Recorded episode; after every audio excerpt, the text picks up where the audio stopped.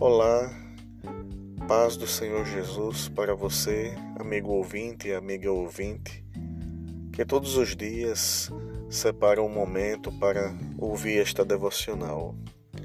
Deixamos para sua reflexão o texto de 1 Timóteo, capítulo 2, versos 1, 2 e 3, que nos diz assim: Antes de tudo, pois, Exorto que se use a prática de súplicas, orações, intercessões, ações de graças em favor de todos os homens, em favor dos reis e de todos os que se acham investidos de autoridade, para que vivamos vida tranquila e mansa, com toda piedade e respeito.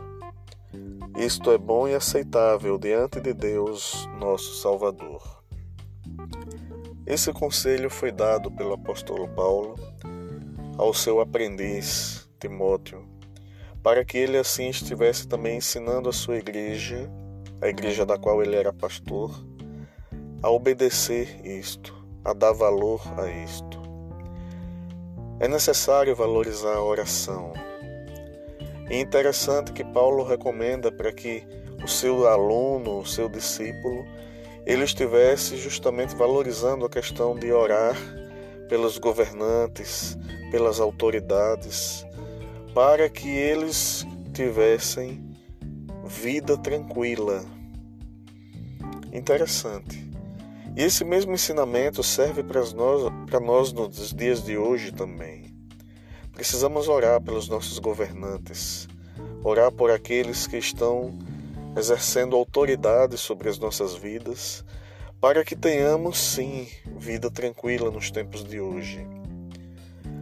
Nós vemos muitas das vezes assim várias decisões que no campo político e aí isso ocasiona também no campo econômico muita confusão, muita dúvida, mas é necessário que nós tomemos uma postura de oração, porque a palavra de Deus, ela não mente.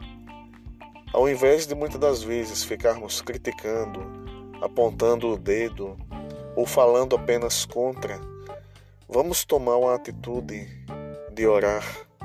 Orar pelos nossos governantes, orar pelas nossas autoridades, na certeza de que Deus valoriza a oração do seu povo.